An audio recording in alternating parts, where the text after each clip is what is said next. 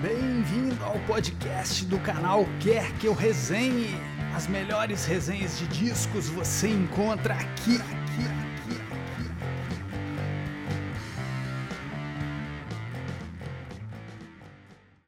Eu esperei horas por isso. Aí, galera do Quer Que Eu Resenhe, estamos aqui inaugurando um novo quadro para o canal é, chamado Guarda essa canção.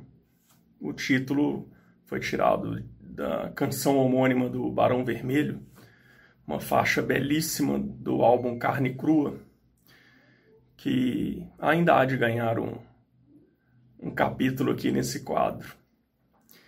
É, particularmente, eu vou trazer músicas aqui de álbuns que eu não resenhei e provavelmente não resenharei aqui por N motivos, né? Seja porque já haja muitas resenhas sobre esse álbum, é, seja porque, na minha opinião, na minha herética opinião, geralmente, né? É um álbum mediano, até mesmo fraco, ou porque essa música foi lançada como single em, em coletâneas, enfim, situações como essa, ou, como no caso da música de hoje, é uma música cuja versão que eu prefira não seja a sua versão original ou como ela foi lançada é, no álbum. Bom, e a canção de estreia aqui é a minha canção preferida de uma das minhas bandas preferidas. Eu estou falando de Close to Me, do The Cure, música lançada originalmente em 1985 no álbum The Head on the Door. É, essa música tá inclusive no, no livro Mil e Uma Músicas para Ouvir Antes de Morrer. É uma das, salvo engano, quatro músicas do Cure que tá lá. É, antes de falar a minha opinião, assim, as minhas impressões sobre essa essa música, né?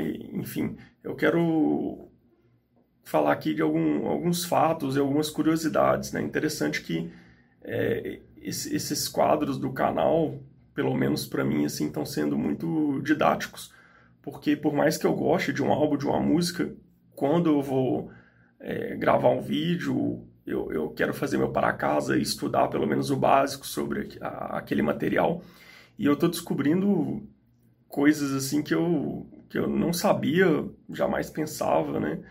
E, enfim, e é o caso dessa música. É, essa música ela foi composta pelo Robert Smith, né? Aqui é ele é, de autoria dele apenas, né? O, o, também conhecido como Roberto Silva, né? É, como eu disse, foi lançado no álbum The Redondo Door, 85, né? Esse álbum que é, trouxe definitivamente o sucesso comercial pro, pro, pro The Cure, né? Além da Close to Me, que foi um hit gigantesco, né? É, e foi o, este foi o segundo single extraído do álbum. Também tem um outro sucesso monumental deles, né? Que foi o primeiro single do álbum, que é In Between Days, que é uma faixa espetacular também. Poderia estar até aqui. É, e uma coisa que eu descobri na, na minha pesquisa para o vídeo, foi uma das coisas que eu descobri, que existem cinco versões dessa faixa gravadas é, pelo próprio The Cure, ou gravadas ou remixadas, como a gente vai ver. É, as três primeiras saíram ainda no ano de 1985. Então nós temos a, a, a música original lançada no álbum, né? Existe um remix de 7 polegadas, que talvez seja a versão mais famosa dele, né, e a minha preferida, a gente vai vou falar mais detalhadamente dela. É, aliás, essa, essa versão de 7 polegadas está nesse, nessa coletânea maravilhosa, né, lançada em 86, com singles, né, entre 79 e, e 86, a Standing on a Beach, também conhecida como Staring at the Sea, né, tem tem esses dois, esses dois nomes, né? Essa, é, creio que muitos concordam que é a, uma das melhores coletâneas dos anos 80, pelo menos, né? É, e a versão que foi lançada nessa coletânea é essa versão é, do single de 7 polegadas, né? E também em 85 foi lançada uma versão mix estendida. Ela tem mais uns 6 minutos e meio, assim, bem legal também. Essa é rara. É, acredito que você nem encontre no, nos tocadores aí, né? No Spotify, Deezer. E, eu admito que eu não procurei, mas eu acho que, que não deva ter. Eu escutei ela no YouTube ontem, preparando aqui o material. É, agora, por que, que eu falei lá no início que eu prefiro outra versão que não a do álbum? Porque a versão do álbum, infelizmente, na minha opinião, ela não apresenta a parte da seção de metais, que, tá que, que essa, essa parte que está presente em todas as outras versões. Mas justamente na versão do álbum, do The Head, the Head on the Door, é, ela, é, é, ela não tem os metais.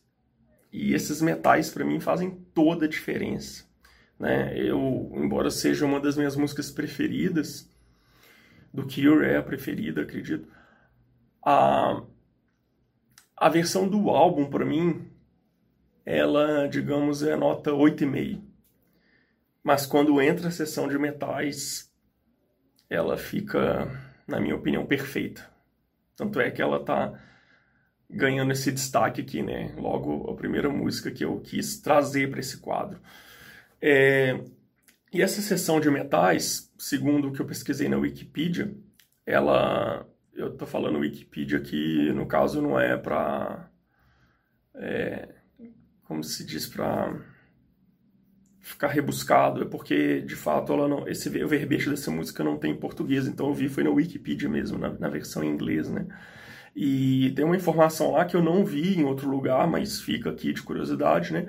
Que ela teria sido adaptada de uma melodia tradicional fúnebre de Nova Orleans, a parte de metais da, da música, né?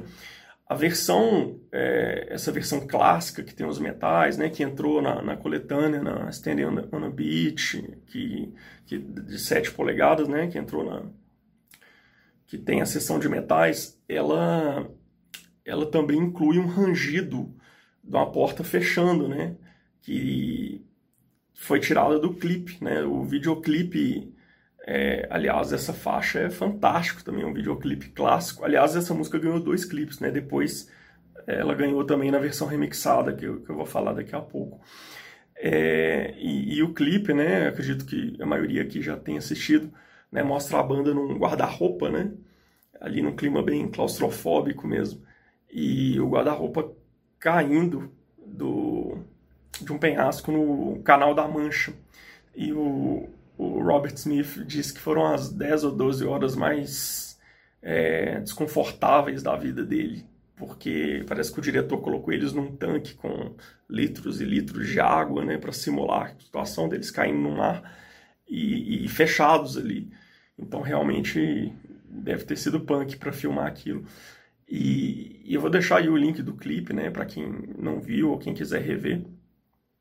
É, o clipe talvez seja tão clássico como a própria música, né? E tem uma umas cenas assim muito legais e ah, eu gosto muito do pente, né? Quando vai entrando o teclado, né? O, se eu não me engano, o Paul Thompson, que era o guitarrista da época, né? Que é o guitarrista da formação clássica, né? O outro guitarrista além do Robert, ele fazendo, tocando o pente assim, né? E fazendo o barulhinho do, do teclado, eu acho sensacional. É, em 1990 foram lançadas mais duas versões. É, a, tô colando aqui para não fazer confusão. Tem a, a, duas versões remix. Tem a Closer Mix, que foi lançada do, originalmente 12 polegadas. Essa versão ela tem aproximadamente 5 minutos e 45 segundos. E ela foi lançada no álbum de remixes de 1990, Mixed Up. Aliás, eu é, embora eu seja fã do, do, do Cure, eu, eu, é um álbum que eu não curto muito não. Eu acho que um dos poucos remixes assim que eu gostei desse álbum é justamente esse. Eu acho ela quase tão boa, tão boa quanto a versão clássica né, do, do Standing on a Beach. É, e ela no final tem um papapá, assim, que o Robert faz, né? Eu acho que ele, não sei se ele regravou os vocais ou acrescentou, assim, no finalzinho. E também tem, do mesmo ano, a versão Closest Mix. Essa é uma versão um pouco mais curta, ela tem 4 minutos e 20 aproximadamente, né? E ela foi lançada nessa coletânea aqui, ó. Eu tenho CD só, né? nem sei se foi lançada em vinil, a Galore, que pega a, a, a Staying Beach, pega os singles de 79 e 86 e a Galore de 87, né? Do, do Kiss, Kiss Me, Kiss Me, Kiss Me, até 97, né? Eles tinham lançado o Wild Mood Swings né, no ano anterior, então pega esse período e tem, só me engano, uma, uma ou duas faixas inéditas aqui, mas enfim, não vem ao caso. Aliás, interessante comparar, né? uma curiosidade aqui rápida, não é o tema, mas as capas né, das duas coletâneas, né? A primeira, né, tem um senhor aqui, né, um idoso, né, um velho, e a segunda o bebê, né? O jovem, o velho e o moço. E o, o, o antigo e o novo, enfim, dá para fazer, depreender vários sentidos aqui. Bom, é, essas versões, né, de, esses remixes de 90 foram remixados pelo Paul Oakenfold. E por ocasião do, do, do relançamento, né, de, de, desse, relançamento, desse, lançamento desses remixes, né, eles fizeram um outro clipe muito bacana também, que é meio a continuação do videoclipe anterior, né? Então, dessa vez o, o, o, a história desse clipe já é assim no fundo do mar, né? Ele saindo do guarda-roupa. Aí tem um povo que, que, que pega o, o, o, o Robert, né?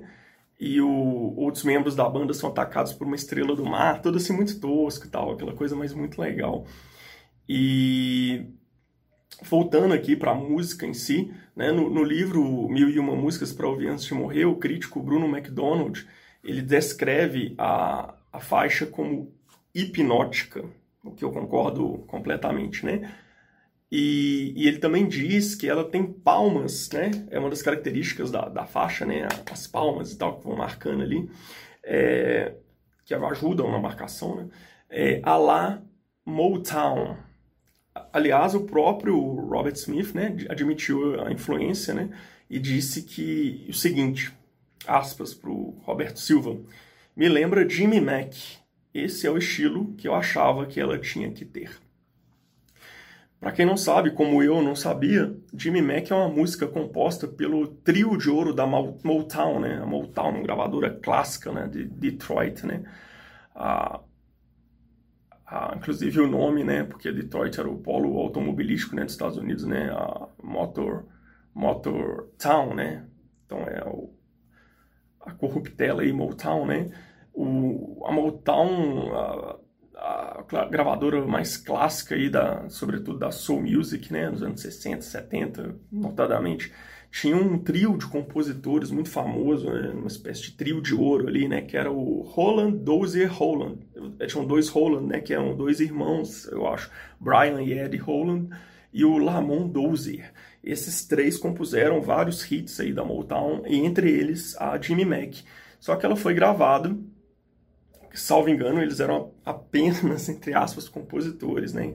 E os arti outros eh, os artistas ali do cast, né, da Motown gravavam, né? E essa música foi gravada pelo, pela banda Marfan de Vandellas em 1967. Essa banda é, fez sucesso, eu não conheço quase nada assim, mas eu sei que eles têm pelo menos mais um hit, né? Era um trio vocal feminino. É, tem pelo menos mais um hit, né? Que é Dancing in the Street, que aliás o Van Halen, ou Van Halen, né? Regravou em 1979 no Van Halen 2. Bom, é, sobre a faixa, tem umas frases aqui interessantes do próprio Robert Smith.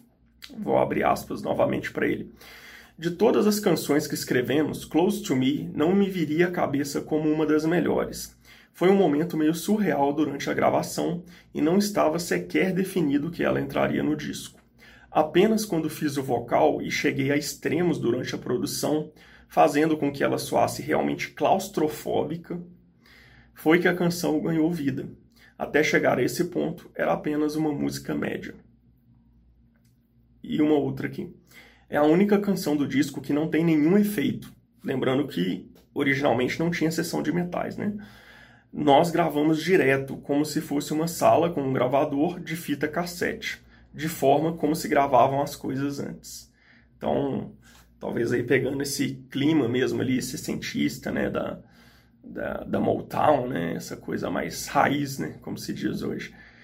É, bom, agora que eu falei da, digamos, da ficha técnica, dessas curiosidades, né, falar que tentar explicar por que, que essa música é tão especial para mim.